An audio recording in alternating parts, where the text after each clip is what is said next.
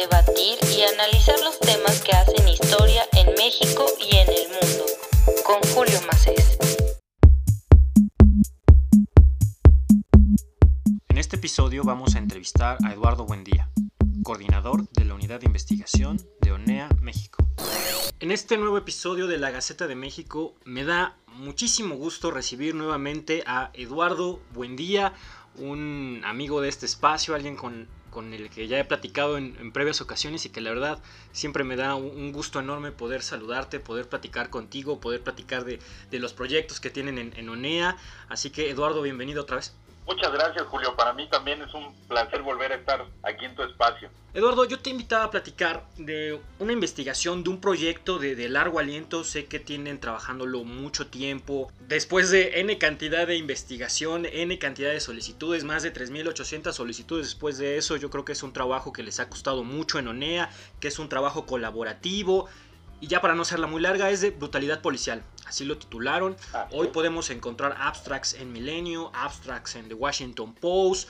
Las historias que se van dividiendo en, esta investigación son tremendamente conmovedoras en una parte, eh, desoladoras en otro sentido, y que exponen mucho algo que, sucede en México. Y antes de empezar a hablar de, este texto de brutalidad policial, me gustaría saber qué los inspira o qué los inspiró a realizar pues esta odisea, esta aventura, porque la verdad no es fácil, hubo seguramente eh, muchas complicaciones, muchos obstáculos. ¿Por qué investigar esto? Bueno, te, comento que este, pues la unidad de investigación de UNEA México, hay que empezar por ahí, ¿no? Desde desde el origen de, de, todo este proyecto. La unidad de investigación se, se conformó en noviembre de 2020.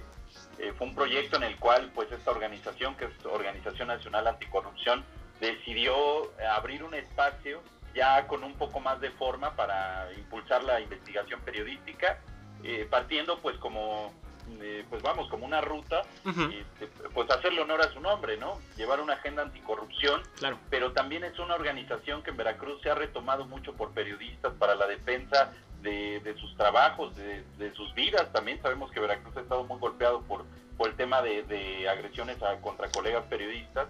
Y, y ONEA se convirtió en eso, como una plataforma también de denuncia.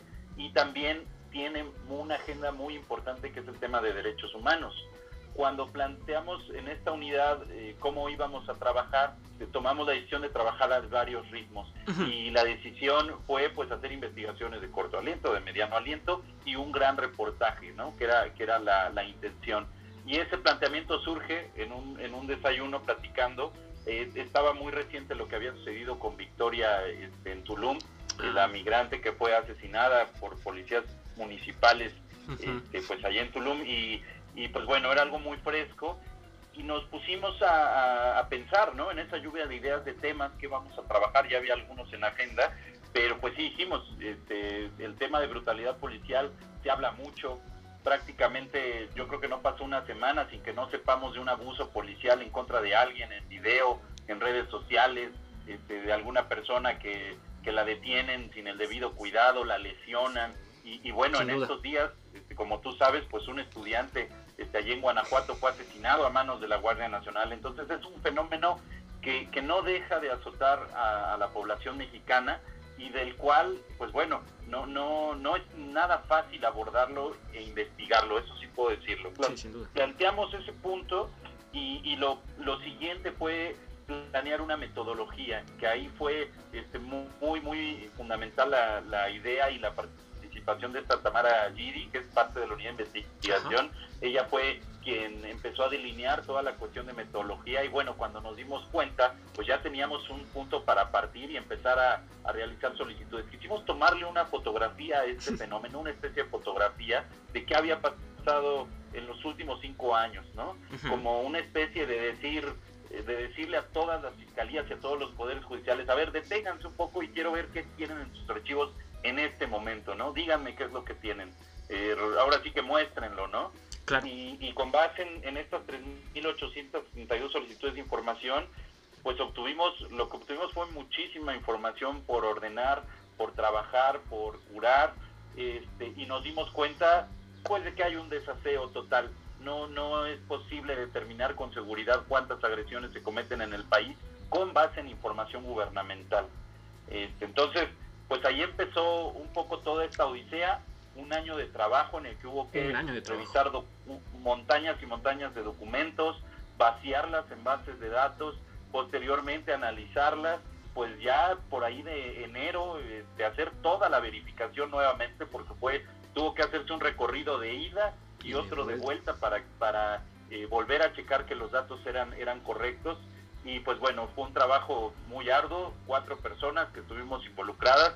Yo creo que fue un reto muy desafiante pero mira al final de cuentas se logró. Queremos que sea un un parteaguas que sea algo que se retome por muchos defensores por por líderes de opinión que están involucrados en este tema, pues para eh, que, no quede ahí nada más en una publicación, sino que se abra un buen diálogo y, y discutamos hacia qué ruta, hacia dónde tenemos que ir, ¿no? Claro, yo creo que tocaron un tema fundamental y muy sensible y que en algún momento nos ha pegado absolutamente a todos. Estoy seguro que tienes alguna anécdota o de algún conocido de abuso policial yo también tengo anécdotas de cierta violencia policial, pero también de cierto desencanto interno, porque por ejemplo yo recuerdo mucho una que tuve en la maestría, eh, de repente salí en la noche, estaba cenando con unos amigos, voy regreso a mi casa y me detiene un alcoholímetro, ¿no? Y primero fue así un trato muy violento, como si fueras un delincuente y no, ustedes tranquilos, ¿no?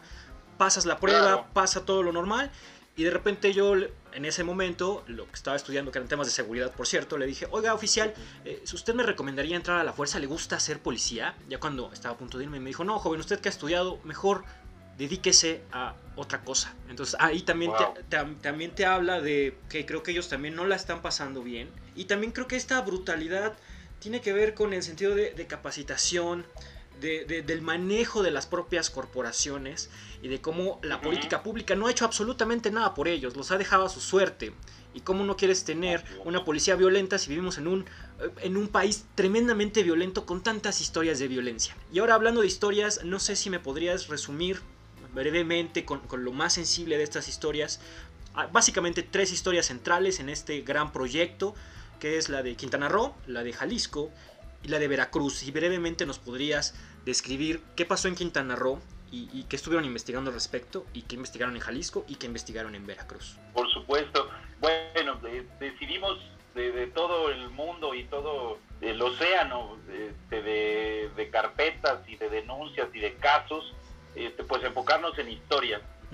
Voy a empezar por el caso de, Quintana Roo, que es pues un caso este, un tanto fresco. este, esa historia le tocó también reportearla a esta Tamara Gidi el 9 de noviembre de 2020, un grupo de feministas decidieron salir a marchar este, en el ayuntamiento de, Benito Juárez, ¿no? La ciudad de Cancún, en Quintana Roo, para exigir la justicia por un feminicidio, feminicidio de otra, de otra joven uno de tantos que se cometen en este país, que bueno, es un tema que también azota a, las mujeres en México, el tema de la violencia de género. Salen estas chicas a manifestarse y en una protesta pacífica mandan a las fuerzas de seguridad y agreden este, en el operativo o lo que iban a hacer, agreden a golpes y a balazos este, a este grupo de, jóvenes.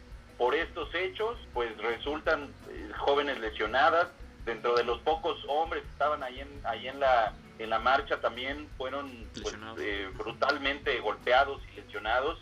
Este, hubo lesiones que tuvieron que llegar hasta, hasta cirugías reconstructivas. o sea, imaginemos ahí cómo, cómo el policía reprime a, ese grado, ¿no? Y bueno, pues lo que encontramos es que a pesar de que se abrieron carpetas de investigación en contra de autoridades este, municipales, eh, se estaba revisando el caso, y digo revisando entre comillas, porque sí eh, se abrieron, bueno, también hubo inclusive órdenes este, de aprehensión en contra de algunos funcionarios, pues resulta que después de más de un año no hay nadie detenido, no hay responsabilidades. Quien era en ese momento jefe de la policía estatal dijo en, entrevista que, iba, iba a renunciar, no lo hizo, fue una simple simulación.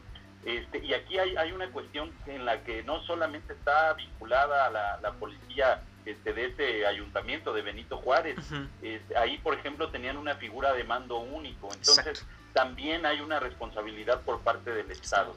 En ese momento, Mara Lezama era quien, quien, este, quien gobernaba Benito Juárez, eh, Carlos Joaquín González, que bueno, todavía es gobernador del PAN. Ahora Mara Lezama este, se, pidió licencia, se, se despegó del cargo para buscar la gubernatura y pues bueno, tal parece que en este caso de, de Cancún, como si no hubiera sucedido nada. Hay un comité de víctimas que está exigiendo desde que ocurrió la agresión, está pidiendo justicia, pues ni el gobernador ni, ni la este, alcaldesa han puesto manos para, para dar justicia. Exacto. Y fíjate que este es un tema, un tema muy particular que, que también toca esta investigación, las redes de impunidad. Correcto. ¿Cómo es posible que estos policías, pues alguien les debió de dar la orden? Exacto. ¿no? Sí, que claro. esta persona que les, que les dio la orden, este, pues no, no, no está atravesando por un proceso judicial que, que debería de ser, de ser castigado. ¿Qué es lo que pasa? Pues bueno, Capela, por ejemplo, que, que era Sí renunció, el creo. de la me policía, parece que él sí renunció. Él sí renunció, ¿no, Eduardo? Capela sí renunció, me parece. Sí, sí, así es, renunció, pe- pero ya venía de, de otros cargos en otros estados, Exacto. con, con el mismo grado. Entonces, ¿qué nos garantiza que esa persona que, di- que dirige una institución de seguridad que comete estos abusos nos, no nos garantiza que al rato va a estar en otro estado también laborando en lo mismo? Entonces, hablamos de, de- de unas redes de impunidad gigantescas y algo que también comprobamos es que la violencia policial no solo se ejerce desde los mandos más por así decirlo, de, de la base de la pirámide, que a lo mejor son los operativos, los Claro. policías que, que están en las calles Claro. cuidando, se ejercen también desde arriba. Y, y el mismo grado de impunidad, me atrevo a decir, está plagado en toda esa, en toda esa estructura. ¿Por qué razón? Eh, publicamos también el, la historia de Veracruz, que esa, esa historia la reportó Nayeli Mesa sobre el asesinato de Carlos Bautista, Exacto. que fue un joven que en 2015 fue eh, secuestrado, desaparecido, mejor dicho, sufrió desaparición forzada y posteriormente lo asesinaron. Y quien está imputado de eso es Óscar Sánchez Tirado, quien era director de centros de reclusión en Veracruz, allá en tiempos de, de Javier Duarte. No, bueno. A él no solo se le imputa esta desaparición y este asesinato de Carlos Bautista, muchos otros, pero lo hizo hasta con coches oficiales. Lo, lo que dice la, la denuncia es que llevó una camioneta de la policía, pues co- eh, raptan a, a Carlos, lo Exacto. toman, lo, lo suben, lo desaparecen y después lo asesinan.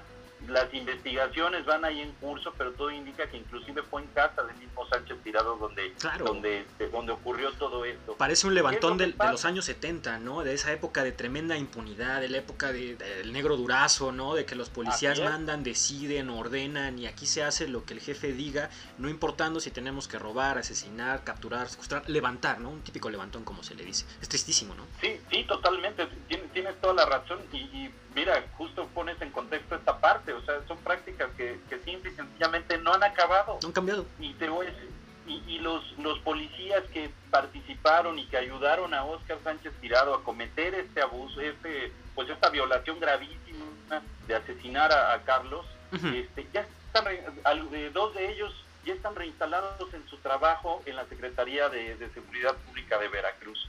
Es una, una completa burla y, y en el caso de Óscar Sánchez Tirado, él, él está este, preso ahora, está siguiendo su, eh, pues, su, su proceso judicial en, en prisión. Algo que, que nos dice la mamá de Carlos, este, Marichuy, que, que le agradecemos mucho que haya compartido con nosotros algo tan complicado. Claro. Eh, pues lo que nos dice es que han dilatado las audiencias, este, no se le informa a ella debidamente, no ha tenido la defensa garantizada por parte del Estado para poder encontrar justicia por su hijo.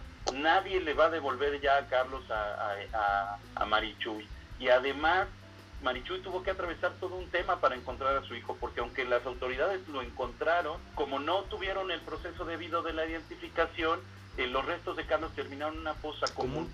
Entonces dice Marichuy, a mi hijo me lo desaparecieron y me lo mataron dos veces. La primera cuando Óscar Sánchez Tirado con su poder y con su con su cargo y, y quizás hasta con la impunidad en la espalda, que sabía que lo iba, lo iba a respaldar y que lo iba, lo iba a acompañar, cometer ese acto y posteriormente la autoridad y la incompetencia y la falta de garantías para poderlo identificar, ¿no? Sí. Es una historia pues también desgarradora.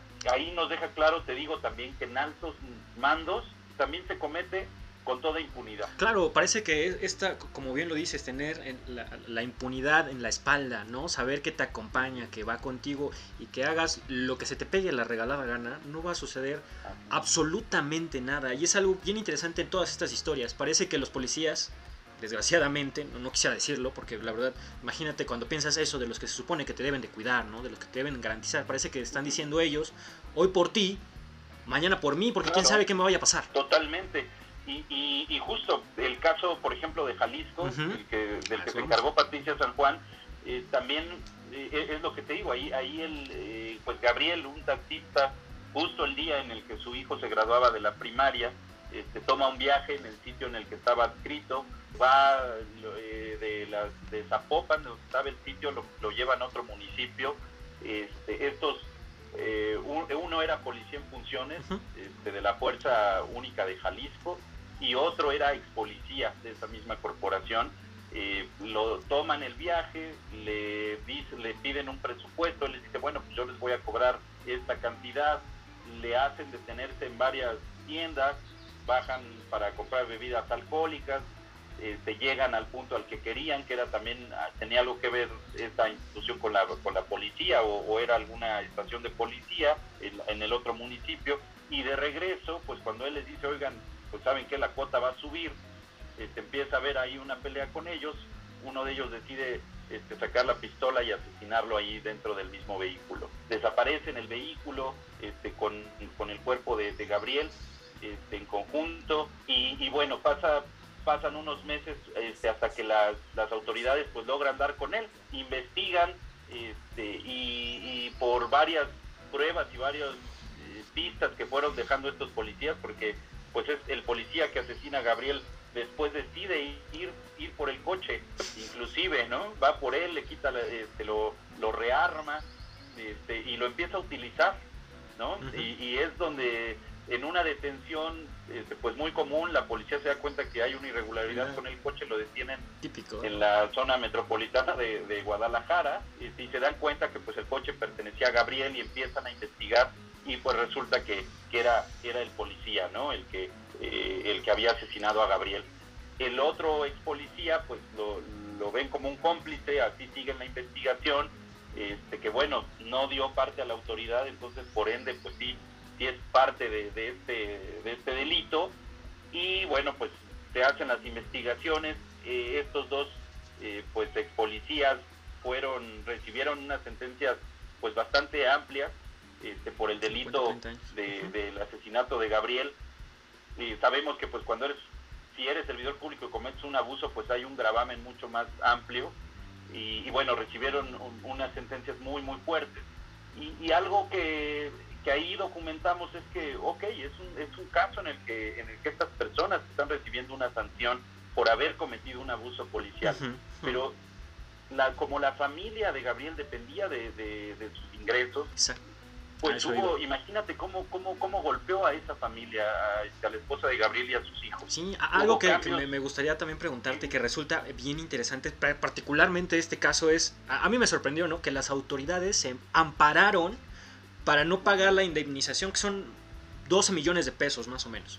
Imagínate que las autoridades digan, no, sabes que ya cometimos un gran error, pero no te vamos a dar absolutamente nada. O al menos nuestra intención es, ¿sabes qué? Ahí muere, ya están en la prisión pero no van a tratar de hacer nada para resolver el daño. Así es, ahí, ahí hay una figura muy interesante que se llama daño cuando una persona sufre un daño patrimonial por parte del Estado, porque aquí estamos ante ante policías que pertenecen pues a una institución pública y, e inmediatamente el, Estado es responsable del daño que se hicieron.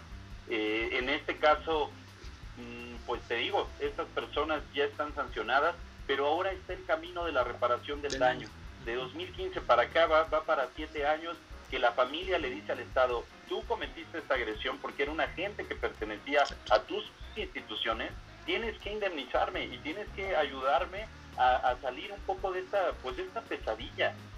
¿Y qué, pasa? Que las autoridades, como tú bien comentas, se echan la bolita, como cuando llegó Enrique Alfaro, esta, esta fuerza única desaparece, cambia de figura, dicen, ah, pues ya no existe, entonces ya no te puedo pagar. Por supuesto que no, nos explicaba un abogado que fue el que llevó el caso, dice, a ver, las instituciones pueden cambiar de nombre, pueden cambiar de titular, pueden cambiar de funcionarios, pueden cambiar de uniforme, de, emblema, me decía, pero la responsabilidad del Estado ahí está. Entonces, han pasado por muchísimos temas y, los pues los hijos de Gabriel no han recibido ese, esa, esa indemnización. Entonces, estamos ante problemas de, de agresiones brutales por parte de policías y ante un sistema, ante un Estado que es incapaz de poder reparar el daño. Y tanto que hemos hablado de reparación del daño, y tantas leyes que se han creado, leyes para proteger a las víctimas, pues ahí está el resultado, no funcionan. Yo, yo considero que, que así, así hay que, hay que decirlo.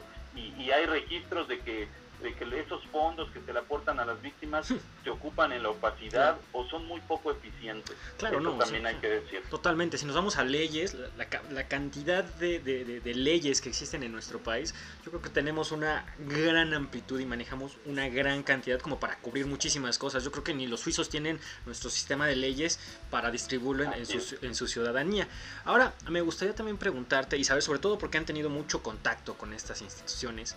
Digo, después de 3.800 solicitudes, ¿qué, ¿qué, opinan, por ejemplo, de la comunicación de, de, las dependencias de las que tiene que salir información de las policías, ¿no? de las fuerzas policíacas, de la comunicación interna de los policías? Porque a, a, mí me resulta un tema bien interesante, ¿no? Porque, a ver, se supone que tienes a, a las fuerzas del orden, pero también deben ser transparentes, deben de saber comunicar, comunicar con empatía, con perspectiva de género también, y sobre todo mucho en esta época. Y parece que es en lo que menos invierte, ¿no? Parece que son unos tipos, como lo decía una de, las personas que sufrió este tipo de abuso, ¿no? Llegamos y están bien sobrados, llegamos y están comiendo, llegamos y nos tratan mal. Parecía un cliché de película de los años 70, regresamos a eso, ¿no? De la figura de los policías de esa época y no ha cambiado. Y es muy triste, sobre todo cuando tratas de ponerte del otro lado, ¿no? Porque también dices, a ver, hay mucha brutalidad, pero estoy seguro que también debe haber alguno que otro héroe ahí porque no podríamos claro. no, no, no estar en esta sociedad sin que funcionara al menos una pequeña parte de eso o una parte en algunos lugares, ¿no? Así es. Mira, Dai, yo, yo considero que, que dentro de estas instituciones hay, hay mucho, mucho que analizar y que diagnosticar. ¿Por qué situación? Comentabas hace, hace un ratito, por ejemplo, el tema, el tema de, de, de los policías. Este, y mira, de, déjame retomar este, una parte que, que, mencionamos en, en, la columna que tuvimos oportunidad de publicar en el Washington Post. Uh -huh. Fíjate, en 2021 el secretario ejecutivo del Sistema Nacional de Seguridad Pública y, y otras dependencias, estuvo involucrada la Secretaría del Trabajo, por ejemplo, este, hicieron un estudio y, y, revelaron que el sueldo de los uniformados a nivel nacional es de, en promedio de 13.283 pesos, en promedio. Pero por ejemplo, en Chiapas es donde, claro. donde ganan menos, uh -huh. ganan 6.357 pesos en promedio. Uh -huh. En el mismo estudio dice que para que un hogar tenga los ingresos suficientes de, por esta línea del bienestar o, o para tener lo más, lo más básico. Eh, básico cubierto y quizá un poquito más, un, un hogar debe de ingresar 28.440 pesos. Entonces, partimos de una, una necesidad tan básica como un salario digno que no se les da a, a, esta, a, los policías y otro tanto habría que revisar también los funcionarios que están en ministerios públicos, este, los defensores públicos también que tienen montañas y montañas, montañas de, carpetas de investigación sin atender. Entonces, como tú, tú bien eh, conversabas este, hace unas horas, ¿no? Decías, pues es que hay que, hay que irnos al, al origen, ¿no? Este, también hay otro, hay que, hay que ver desde dónde están mal las cosas, pues por supuesto que en las instituciones hay muchísimo que resolver y que arreglar. Yo, yo también parto y soy, soy de, tu idea de que, de que deberíamos de empezar por ahí, ¿no? Ver en qué condiciones están trabajando esos funcionarios para pues poder dignificar su trabajo y que justo no lo hagan con más eh, ímpetu de ayudar a la población, que ese es tu deber, ¿no? Correcto, totalmente de acuerdo. También algo que resulta muy interesante y que ya viene una época otra vez de legislar eso, militares y policías, que yo creo que es un, te un temazo bien delicado, ¿no? La militarización del país de militares que están empezando a ejercer un trabajo policíaco para el que no están hechos, para lo que no deberían ser y que académicamente está bien respaldado, que debes de separar muy claramente militares y policías. Y ustedes lo dicen, a ver, ¿Cómo, ¿Cómo, te puedes dar cuenta de cómo funciona nuestro país? A ver, a los militares les, les dan un presupuesto de 141 mil millones uh -huh. y a los policías 7 mil millones. ¿Qué te dice eso? Pues sí, eh, totalmente eh, el paradigma de la militarización en México pues ha sido una constante eh, desde hace ya algunos sexenios. Eh, yo creo que se intensificó más desde, desde que Calderón inició esta, este intento de, purga del narcotráfico, pero bueno, pues sabemos que hay muchísimos contubernios ahí con, con gente de muy alto nivel que, se inmiscuyó también en, en este con estas organizaciones criminales, ¿no? y, también una narrativa de, de, este, de, que este paradigma nos va a sacar del hoyo y de la violencia este, tan compleja y, tan masiva que se vive en el país. Mira, yo, yo en ese aspecto pienso que eh, vivimos en, en, la actualidad y con esta administración, especialmente con el gobierno federal, este, la administración que cabeza Andrés Manuel López Obrador, yo creo que estamos viviendo un engaño. ¿Por qué lo digo? Y, y, también lo mencionamos ahí en uno, en uno de, los, de los textos. Vivimos en un engaño porque se prometió que las policías se iban a profesionalizar a cambio de que se les diera la creación de la Guardia Nacional. Se nos prometió que esa Guardia Nacional iba a tener una formación y un mando civil y tampoco está ocurriendo. A ver, van tres años, de, más de tres años de, de esta administración y lo único que vemos es que la violencia sigue en los cielos, no han sabido cómo contenerla y la creación de la Guardia Nacional, más allá de, mitigarlo o de ser la solución, pues vemos que simplemente ha sido un cambio de uniforme y además con lo que se ha aprobado en, el Congreso vemos que hay una decisión de militarizar al país y de ponerlo en la Constitución, algo que es totalmente grave. Yo creo que allá no han aprendido que esa ruta ya se hizo y nos ha llevado a, a tener más de 30 mil homicidios en el país a registrar más desapariciones forzadas. Yo, en el tema de desaparición, por ejemplo, yo creo que un punto que sí hay que darle a esta administración es que se ha metido mucho a cuantificar cuántas personas desaparecidas hay. Cuando cerró el gobierno de Peñanito, yo me acuerdo que sus registros oficiales decían que eran como por ahí de 30 a 35 mil. Ahorita ya sabemos que son casi, o ya superamos las 100 mil desapariciones. Entonces, muy, muy grave que, que se quiera seguir con este plan de militarizar. Muy grave que se nos haya engañado como sociedad, que las cosas realmente iban a cambiar. Y, pues bueno, yo creo que al final de, cuentas estaremos en esta tónica, viendo cómo los guardias nacionales, los marinos o los militares siguen en las calles, trabajando sin protocolos claros, trabajando con atribuciones que no les tocan. Entonces, eso también propicia a que haya un desaseo y malas prácticas desde el origen, ¿no? Volvemos a Sí, sin duda. O sea, si las mismas leyes te dicen que no y tú actúas, pues entonces estás actuando en contra de ellas. Correcto. Eh, y eso nos va a llevar todavía, yo creo que a más abusos y a más impunidad. Claro. Desgraciadamente. para ir concluyendo esta, esta conversación muy interesante, y hablamos de fallas de origen, y eso la, verdad que resulta bien interesante, ¿no? Vemos que en otros países siempre se trata de buscar los mejores perfiles, los más idóneos, para que entren a las fuerzas policiales o para que entren a las fuerzas militares. Es un proceso riguroso, es complejo, es delicado. Hay muchos análisis, muchos estudios para saber quiénes son los mejores y se les va a tratar como los mejores, ¿no? Esas son algunas de las fallas de origen que, a mí me gustaría que se llegaran a resolver, ¿no? Hacer que alguien, no por vocación o por necesidad, por así decirlo, porque ya sabes, esta vocación de policías que se heredan el trabajo, ¿no? O no por necesidad, pero que sea auténticamente alguien de buenas universidades, eh, gente profesional, diga, yo quiero ser policía porque hay una muy buena oportunidad de trabajar ahí, me van a pagar muy bien, puedo crecer, puedo hacer algo importante para mi comunidad. Y parece que al menos yo veo esa falla de origen muy muy clara. No hay gente que quiera decir yo quiero ser policía porque creo que es una buena área para desarrollarme. ¿Tú cuáles crees que sean otras fallas de origen? ¿Y cuáles crees que serían finalmente unos buenos pasos para empezar a mejorar este sistema y que no solo estemos desgraciadamente haciendo reportajes de todo lo malo que sucede, sino de repente tener un reportaje de algo bueno que se está haciendo. Por supuesto. Eh, mira, una, tocas un tema muy interesante que justamente me tocó charlar con, Miguel Garza, y que es eh, quien dirige Inside, un instituto que, está muy al pendiente de, todo este tema. Y Miguel Garza, yo considero que es una de las más expertas en tema de reforma policial en el país. Totalmente, Él me decía que, el problema eh, está desde las academias, ¿no?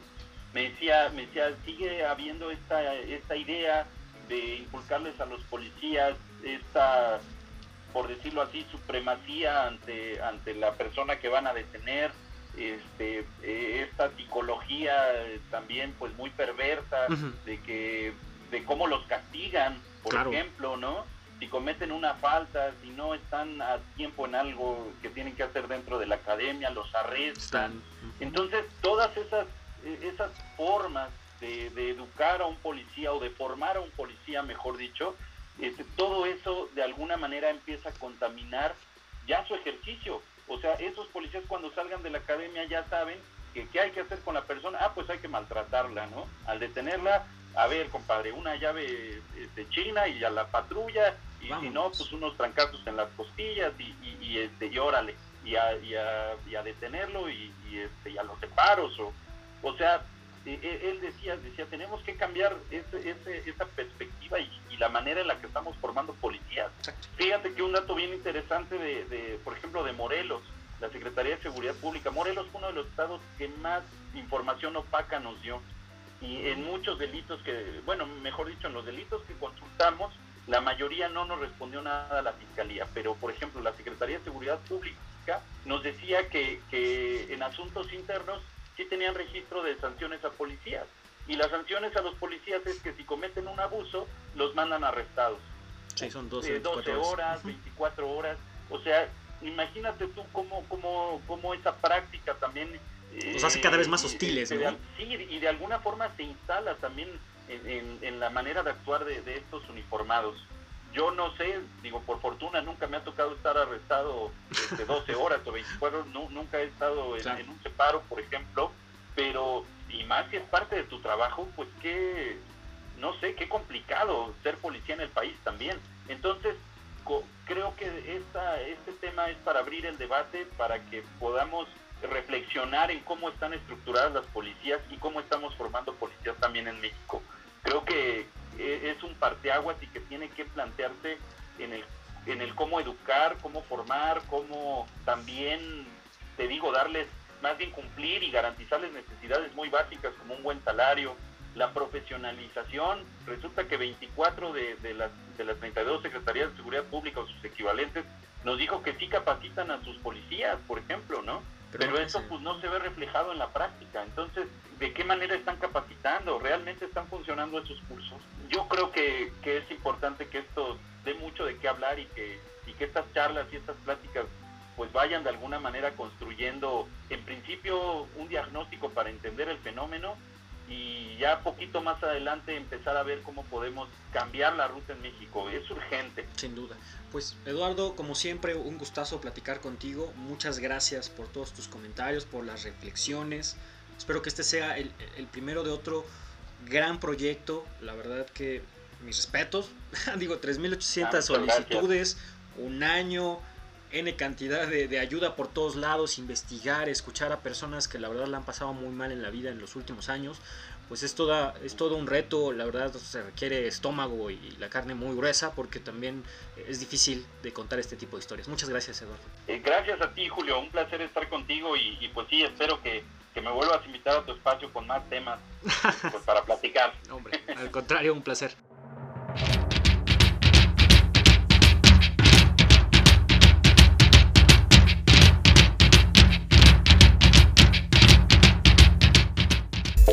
Gaceta de México, un espacio para opinar, debatir y analizar los temas que hacen historia en México y en el mundo.